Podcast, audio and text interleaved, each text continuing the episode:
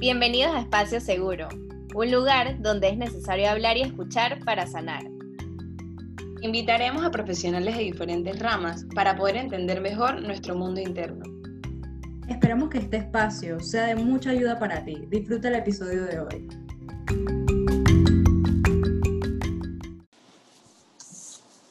Hola a todos y bienvenidos una vez más a Espacio Seguro Podcast. Estamos a tres días de celebrar el Día de las Madres en Panamá, como todos los años alusivos a todas las madres agradeciendo su existencia, su rol y huella que dejan en la vida de quienes las rodean. Esta edición está dedicada a ellas desde una mirada integral sobre su papel en la vida de otros, cómo se relacionan con su propio rol de madre, a partir del tema propuesto mitos y verdades sobre la figura materna. Y tenemos como invitada especial a Ana Gabriela Dovaldía. Ella es psicóloga especialista en psicología perinatal y psicoterapia psicoanalítica. Bienvenida. Muchísimas gracias por la invitación y gracias por abrir un espacio a este tema tan, tan importante y que es la base de, de nuestra sociedad. Sí, así es. Y bueno, para ya entrar como en materia, eh, lo primero que te vamos a preguntar es, ¿qué es una madre suficientemente buena para ti? Ok, esta pregunta me gusta mucho porque el, mismo concepto de madre suficientemente buena me encanta. Yo agarraría cosas diferentes, psicólogos que alrededor del, del, tiempo han hablado de las madres, como por ejemplo Bion, que habla de las funciones alfa y beta. Yo creo que esto es una cualidad eh, muy importante en las madres que son alfa y beta. Eh, son la, es cuando un bebé está llorando y tiene, hay mucha carga emocional y lo expulsa a sí mismo como, como, como es. Nosotros, como adultos hablantes, tenemos la capacidad de convertir las emociones en palabras, que los hace un poquito más digeribles para para poder tratarlas, pensarlas y actuar en base a eso. Entonces, una madre suficientemente buena es una madre que puede ayudar al niño, aunque sea tenga dos días de nacido, a hablarle, a decirle, mira, tú lo que estás sintiendo es hambre, porque el que el bebé está sintiendo es un dolor de estómago, que, y además que su estómago es del tamaño de todo su cuerpo, porque son de este tamaño, y eh, le puede comenzar a, a traducir lo que está sintiendo.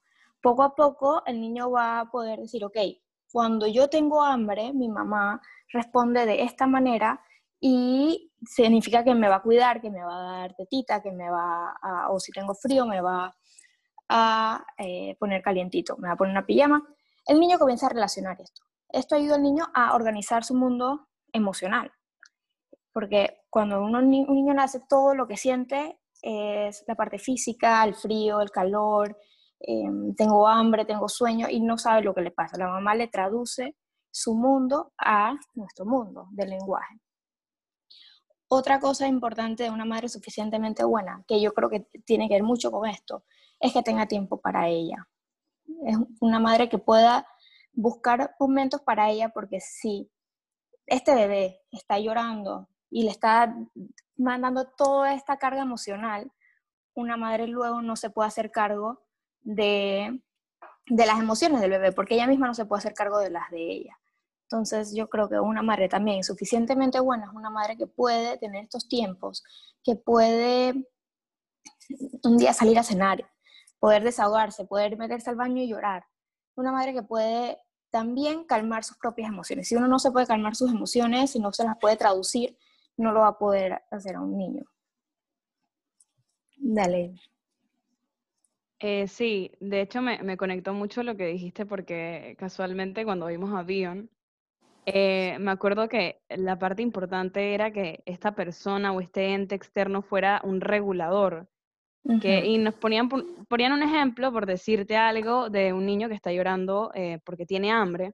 Entonces imagínate una situación en que el niño está llorando y la mamá se pone a llorar enfrente del niño y el niño va a sentir más frustración.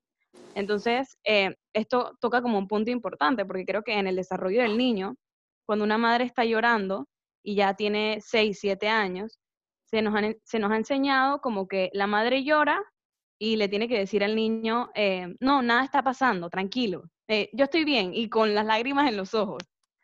Pero creo que es diferente porque en el desarrollo ya tú le puedes decir, no me estoy sintiendo bien, estoy triste, etcétera, etcétera. Entonces es como, cómo va cambiando ese papel en el que el niño ya puede traducir como las emociones. Entonces... Sí, exacto. Eso es sumamente importante porque, y nosotros mismos en el día a día a veces no lo hacemos. A veces nos ponemos bravos y tiramos puerta y no hablamos lo que sentimos. Eh, y hay una, hay una reflexión muy bonita que a mí me gusta siempre como compararlo, es que también en terapia se, se hace esto. Eh, los pacientes llegan con este huracán de emociones que no saben poner en palabras y el terapeuta lo ayuda a organizar. O sea, que esto no es que esto solamente pasa en los bebés, es realmente una tarea muy difícil para todo el mundo. Por eso, una cualidad de una mamá suficientemente buena sí puede sonar muy fácil decir, oye, nada más cuando el bebé está llorando, tú le hablas bonito y ya, pero realmente es muy difícil porque mueve muchas cosas de uno, mueve muchas emociones, mueve mucha frustración y qué difícil es poder ponerlas en palabras y tratar de manejarlas lo más eh, adecuadamente posible. Sí, eh, a mí me gustó mucho lo que mencionaste, esto de que las madres también necesitan un tiempo para ellas. Yo pienso que, igual que Evelyn propuso el ejemplo, que el hecho de que una madre siempre se vea como que, ok, yo siempre tengo que estar ahí para el bebé, siempre tengo que estar bien, todo tiene que estar bien, todo tiene que estar perfecto, eh, al final esto puede generar un daño en el niño y uno no se da cuenta y normalmente no se habla de eso. Eh, otro tema que también quisiéramos traer acá es qué tan sano es hacerse tantas expectativas buenas sobre esta figura materna. Yo, más que expectativas buenas, pensaría en expectativas reales. Porque lo que sabemos de ser madres es de nuestras madres, cómo nos criaron nosotros. No tenemos otro molde. Entonces, o nos gusta o no nos gusta. O queremos cambiarlo o no. O sea que la figura materna ya la tenemos representada. Ya sabemos que es una madre, eh, una madre que abandona, una madre que lo hace todo perfecto, una madre que eh, a veces está y a veces no. Tenemos ya nuestra idea de madre. Yo creo que lo importante en esta, cuando uno se va a convertir en madre, es poder revisar un poco estos moldes que tenemos y pensar, ok, ¿qué me gusta y qué no? Un ejercicio consciente. Que qué me enseñaron, cómo fueron conmigo. Porque a tenerlo consciente es más difícil repetirlo o si lo repites ya sabes que lo que estás repitiendo. Entonces yo pensaría más en, moldes reales, porque una figura, tener unas expectativas buenas me parece genial, porque eh, muchas madres a veces tienen expectativas súper, súper, súper eh, malas acerca de ellas. Dicen, yo no voy a poder con esto, yo no voy a poder cuidar a mi niño, siento que lo voy a tirar por la ventana. Todo esto son pensamientos que las madres tienen. Y cuando tú tienes tantas expectativas no reales de la madre perfecta y entonces te encuentras con esta brecha donde la realidad se impone y hay una distancia gigante entre estas dos, ¿qué pasa en, ese, en esa distancia? Te vas, a, te vas a volver un 8, no vas a poder calmarte, no vas a poder, además te vas a sentir súper culpable con tu bebé porque no le estás dando el 100%. Entonces yo pensaría en, reales, en expectativas reales. ¿Qué es una madre? Una madre se frustra, una madre a veces no siente que eh, está alimentando bien a su bebé, siente que todo lo hace mal. Eh, ok, eh, hay que pensarlo y hay que hacerlo, hay que comenzar a exacto, hay que comenzar a pensarlo y tener la, posibilidad de hablarlo, de, ok, ¿qué es lo que me está pasando a mí? Eh, ¿Por qué siento que no puedo alimentar bien a mi bebé? ¿Qué, está, ¿Qué se está moviendo dentro de mí que siento que no puedo alimentar bien a mi bebé? Que a veces muchas madres vienen con ese discurso y a veces esto la leche sale una sensación de que no pueden. Em, así que sí, yo diría que reales, buenas, yo creo que es importante también tener cosas buenas en la mente, pero que no sea rígido, saber que hay momentos malos, van a haber momentos que vas a llorar, van a haber momentos que no vas a poder em, estar 100% disponible para tu bebé, y también está bien. que eso es parte de un ser humano. Una madre no es perfecta y creo que eso es uno de, que después hablaremos un poco de eso, pero un poco de los mitos de la realidad que las madres son perfectas y no lo son. Y creo que es importante que tenerlo en cuenta, porque si no, te, las madres se van a chocar. Bueno, Ana, eh, entrando un poquito más a tu campo, nosotros queríamos saber eh, un poco más de la experiencia que tú has tenido en mujeres que quieren ser madres, pero por situaciones biológicas eh, no han podido conseguirlo. Y por otra parte, has traído como un tema bastante interesante que sería bueno que nos hablaras como de esa experiencia también. ¿Cómo ha sido tu acompañamiento con esas madres que acaban de tener como un hijo y están como en este duelo también de em, el montón de tareas, eh, tengo que estar tres horas durmiendo nada más y sabemos que eso siempre afecta muchísimo, además que la frustración de que llora y no sé cómo calmarlo. ¿Cómo ha sido? Cuéntanos. Ok. Eh, con las madres que acaban de tener un hijo, que están en posparto, es un, generalmente es un caos. Y me parece un caos importante porque del caos uno se adapta y uno comienza a agarrar eh, lo que necesita y lo que no.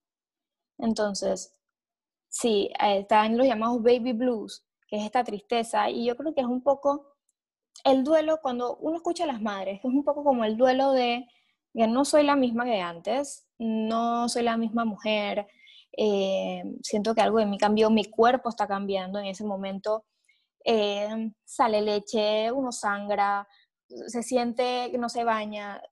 O sea, realmente una, una mujer, tal vez en ese momento sintiéndose así, donde todas las experiencias físicas son tan diferentes a antes, es un duelo que, que, tienen, que tienen que vivir. Entonces, parte de este proceso es también adaptarse como ellas, no solamente el adaptarse al hijo, que también es importante, sino adaptarse a ellas, a ese nuevo cuerpo que, que se, está poniendo en juego.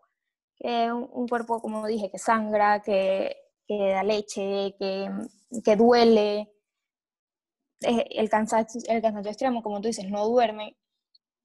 Y es un duelo y, a veces pensamos como que, bueno, pero si ya eres mamá, eh, ¿por qué vas a tener un duelo de cuando no eras mamá?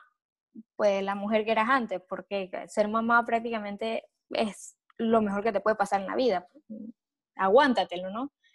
Eh, y esto es un poco, eh, también uno choca con esto cuando llega a ser mamá, porque está este discurso social que, wow, es lo mejor que te ha pasado en la vida, eh, tienes este tesorito, una bendición, tienes todo esto, y las madres se sienten totalmente diferentes a esto, sienten que no quieren a veces, que no quieren estar ahí, que no quieren estar atendiendo siempre a sus bebés.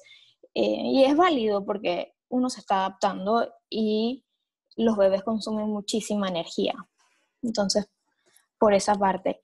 Y lo que me preguntas de las madres que, mm, o de las mujeres que no han podido concebir por razones biológicas o lo que sea, es un, es súper difícil. Yo, cuando una, una, mujer está en esta, en esta situación, necesita un trabajo mental y emocional gigante. no, no saben lo, el camino que está por delante y todos los duelos y los obstáculos que tienen que conseguir. Y no solamente las mujeres, las parejas. En esos momentos eh, te dicen cuándo tienes que tener relaciones sexuales. Entonces, mucha gente siente que invaden su privacidad. Eh, te miden la calidad de tu, tu todo, todo, todo. Se comienza, es súper invasivo.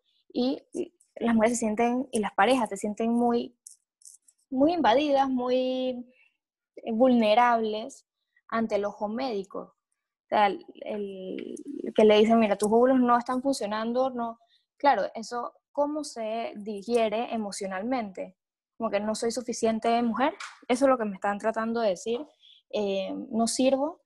Eh, o también con el esperma del hombre, que a veces dicen, no, que el esperma del hombre es súper bajo, no tiene mucha calidad también toca un poco la virilidad del hombre. Y se hace, y, y entre la pareja se suele haber también muchos reproches a veces, de por tu culpa no, no podemos tener hijos, o por mi culpa, o no somos compatibles, porque a veces pasa eso, que a veces es que simplemente no son compatibles. Entonces, toda la, todo, cuando lo vemos la parte física o la parte médica, sí es muy fácil entenderlo, pero la parte emocional, el trabajo mental que hay que hacer en, en ese momento, de que no somos compatibles, ¿cómo vamos a hacer esto? O sí, tal vez tú eres el que no puede, pero ¿qué vamos, qué vamos a hacer? Otra cosa que pasa mucho es, y yo los llamo los duelos enquistados, porque es duelo tras duelo. Implantan, pega, entonces la mujer tiene la regla. Cada regla que la mujer tiene es un duelo nuevo.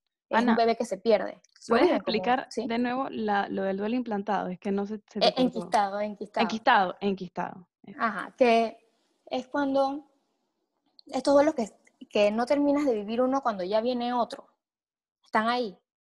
Eh, que pasa mucho en, en, reproducción asistida, porque tienen el, el, el, cada implantación que se hace, hay veces que no se bueno, no se da, como muchas veces en la vida de una mujer, a veces se dan estas implantaciones y eh, no pega, o sea, que esto no es que pasa nada más en reproducción asistida, pero, pero es una regla al final.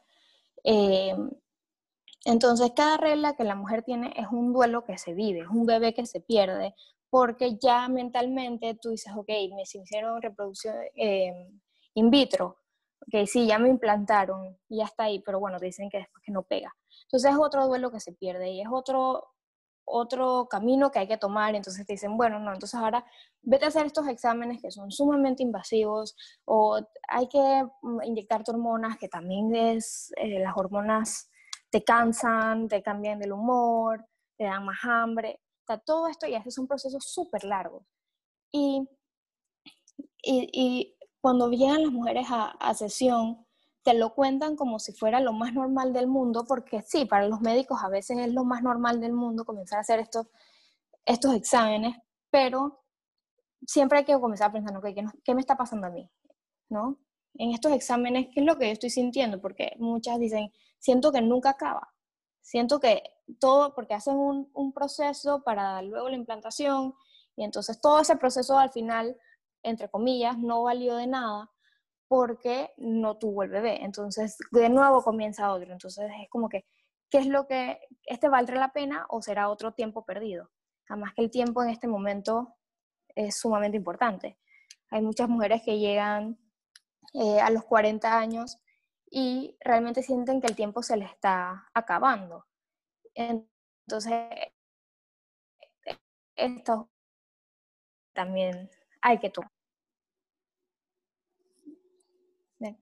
Bueno, tú has tocado como un tema eh, bastante relevante y aquí es donde también hay que hablar un poquito de la cultura porque también está muy marcado en ciertas culturas que si tú no puedes tener hijos, eh, no eres suficiente mujer, eres inservible y una cantidad de cosas que afectan también mucho más emocionalmente a la persona.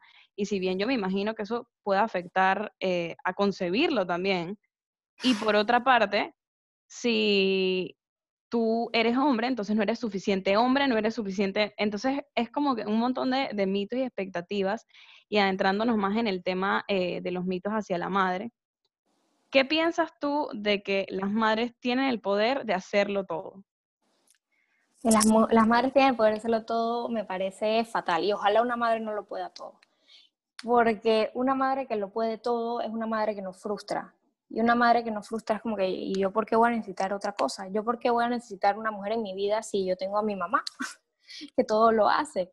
Entonces, es, es, y creo que está muy, que ahora, es, un, es algo social. Yo creo que ahora que las mujeres nos hemos puesto más en el mundo eh, laboral y todo eso, hay una expectativa grande de la mujer. Hay una expectativa que las mujeres tienen que trabajar, tienen que criar, tienen que ser buenas esposas, tienen que además ser buenas madres, eh, tienen que estar, ser buenas hijas, o sea, tiene que ser todo este paquete completo que, no nos hemos parado a cuestionar, dije, bueno, ¿y a qué costo? ¿A qué costo las madres lo pueden todo? Porque yo realmente me preocuparía si una mamá lo puede con todo, porque no sé qué está dejando de ella afuera de ese todo. No, no sé si está pensando en ella, eh, que cómo, cómo trabaja hasta las 8 de la noche, se encarga de los niños, los lleva a las prácticas de fútbol, eh, aparte de eso, eh, sale con, con, su esposo a cenar. Yo creo que ahí se está perdiendo un poco la mujer. No, yo creo que una madre, una persona, y en general, una persona que puede poner límites, es decir, no, eh, yo realmente yo no puedo buscar a mi hijo hoy en fútbol, tiene que ir el papá porque estoy cansada eh, es mucho más sano que una madre que dice, sí, yo voy y lo busco, y sí, yo puedo hacer esto. Una madre que siempre puede con todo, yo me preocuparía, que, eh, me preguntaría a qué costo. Ok, sumamente importante lo que dices. Por otra parte, hay algo eh, muy marcado, creo que ahora más que nunca, y es que antes era súper relevante, era mujer igual madre. Y ya eso y no quiero decir que anteriormente no sucedía, que las mujeres no eran madres, pero, creo que ahora están eh, permitiendo más como esta parte, o, se está visibilizando un poco más el que, ok, yo tengo mi, mi, decisión y yo no quiero ser madre, o bien yo sí quiero ser madre. Entonces, eh, otro mito es, todas las mujeres quieren ser mamás. ¿Qué opinas tú de esto? Bueno, yo creo que, que no, y, creo que, como tú dices, ya se está un poco poniendo en la mesa que, que, la, madre, que la mujer y la madre no es un sinónimo. Em, la mujer puede no querer ser madre y no significa que está fallando como mujer, que muchas mujeres sienten eso y dicen, bueno, pero yo eh, no quiero ser madre, pero a la siento que excepciono a todo el mundo en no querer serlo.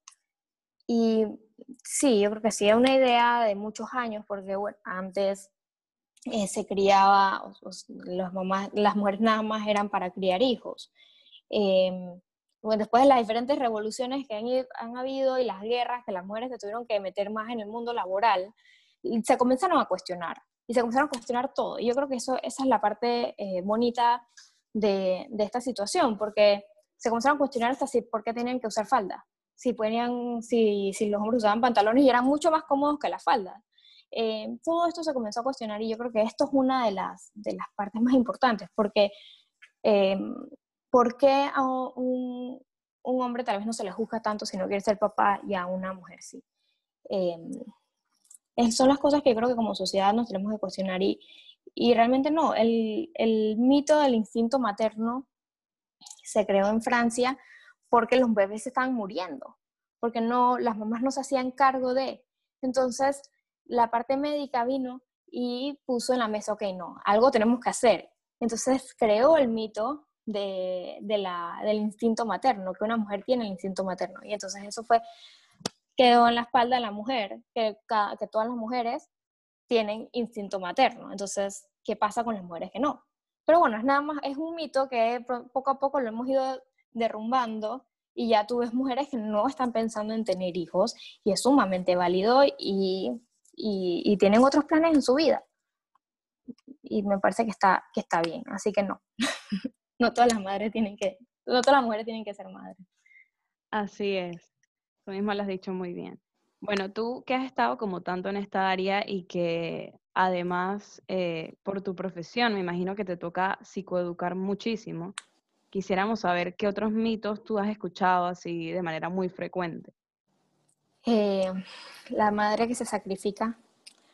Eh, esta a mí me duele mucho cuando dicen que no, que yo soy mamá y me sacrifico por mis hijos. Eh, me parece, es muy bonito en palabras, pero ahí vuelvo y, cuestiono, bueno, ¿y, y, qué estás sacrificando? ¿Qué, ¿Qué partes de ti no estás pudiendo vivir. O, que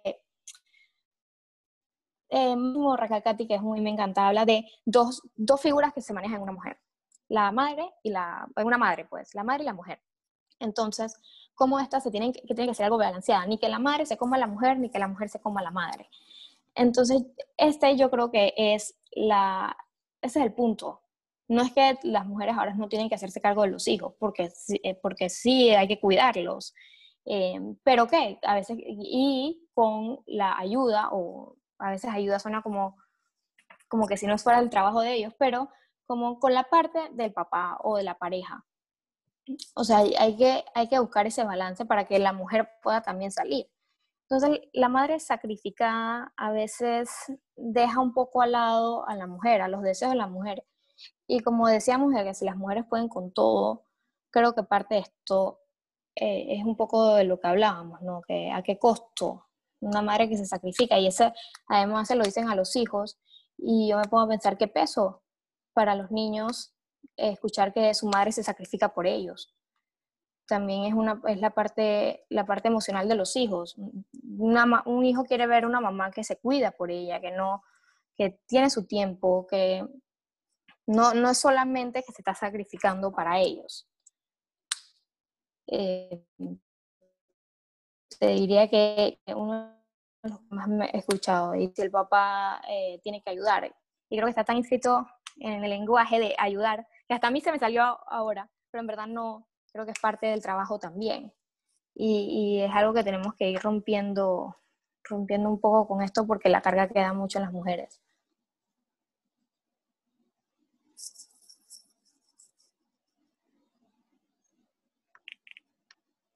Bueno, y vamos a hacer una pregunta también, eh, que me parecía bastante interesante y fue una de las que nos hicieron eh, durante, o sea, nosotros pusimos en nuestras redes sociales que nos hicieran preguntas acerca del rol materno, porque digo, una persona ajena ya a la psicología, pues, pregunta otro tipo de cosas bastante interesantes. Y era, ¿qué piensas sobre la situación actual que se sufre en el país y a nivel mundial, donde los hijos son separados de sus madres en el nacimiento gracias al COVID-19? En cualquier situación me parece que es atroz porque ya sabemos todo lo que implica separar a un hijo de su mamá en el momento del nacimiento. Y, eh, hablan de los, las mil primeras horas, eh, perdón, las mil primeros, los mil primeros minutos del niño son sumamente importantes.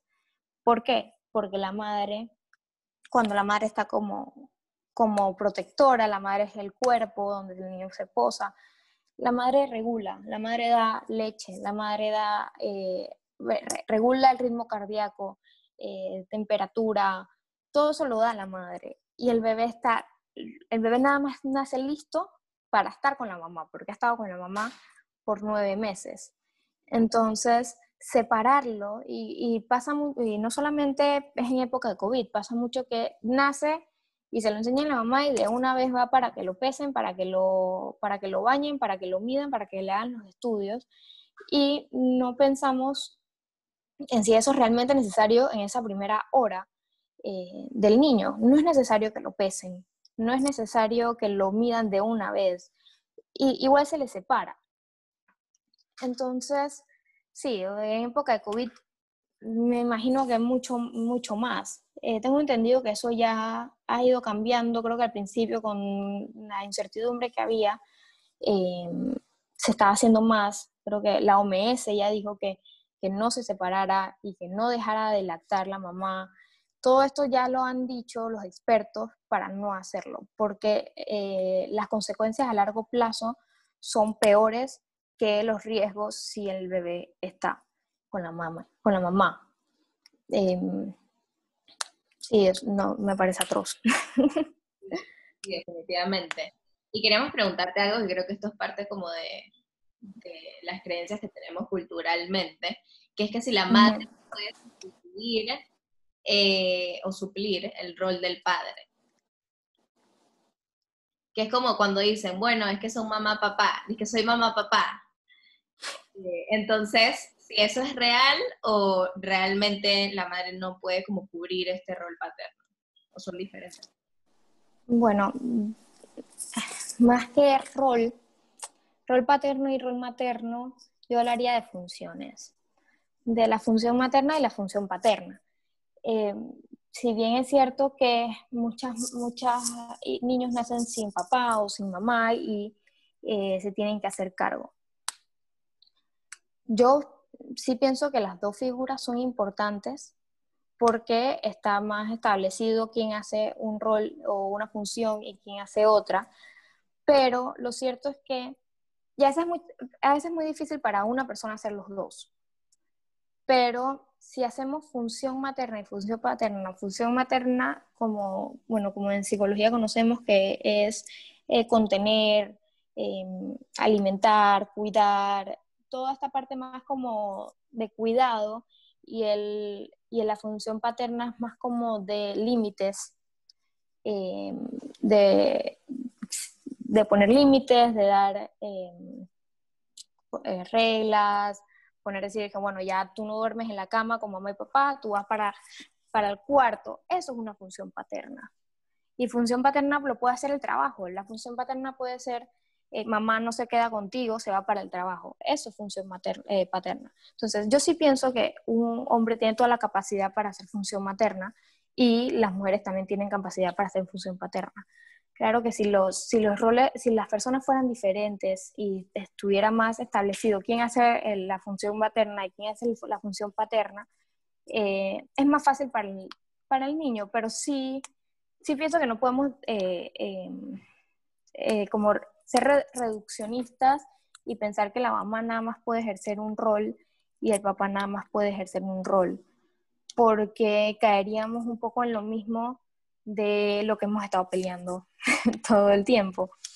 Em, la madre puede ejercer función paterna, más no es el papá, que es diferente. Eh, y, exacto, y el, papá puede ejercer función materna, pero no es la mamá.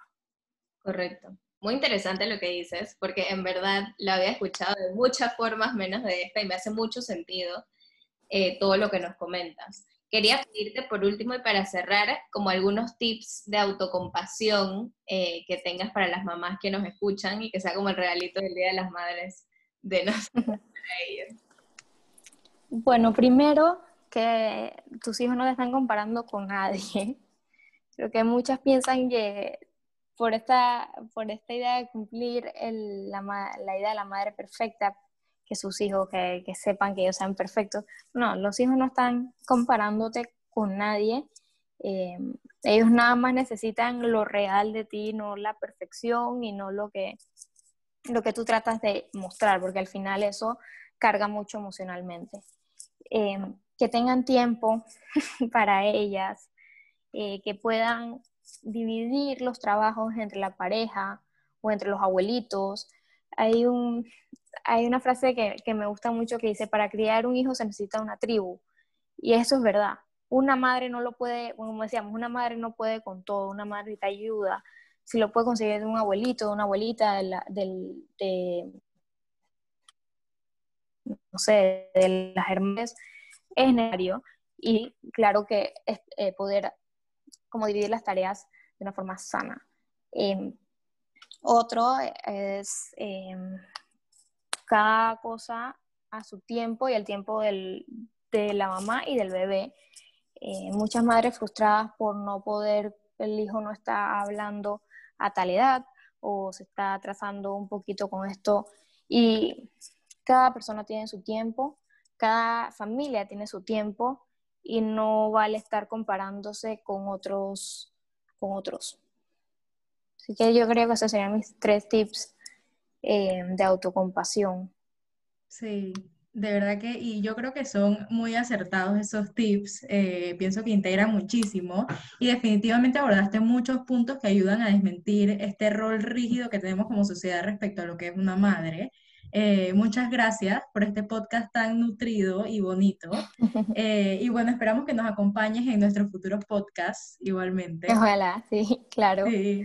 A la Muchas Gracias. Gracias a ustedes.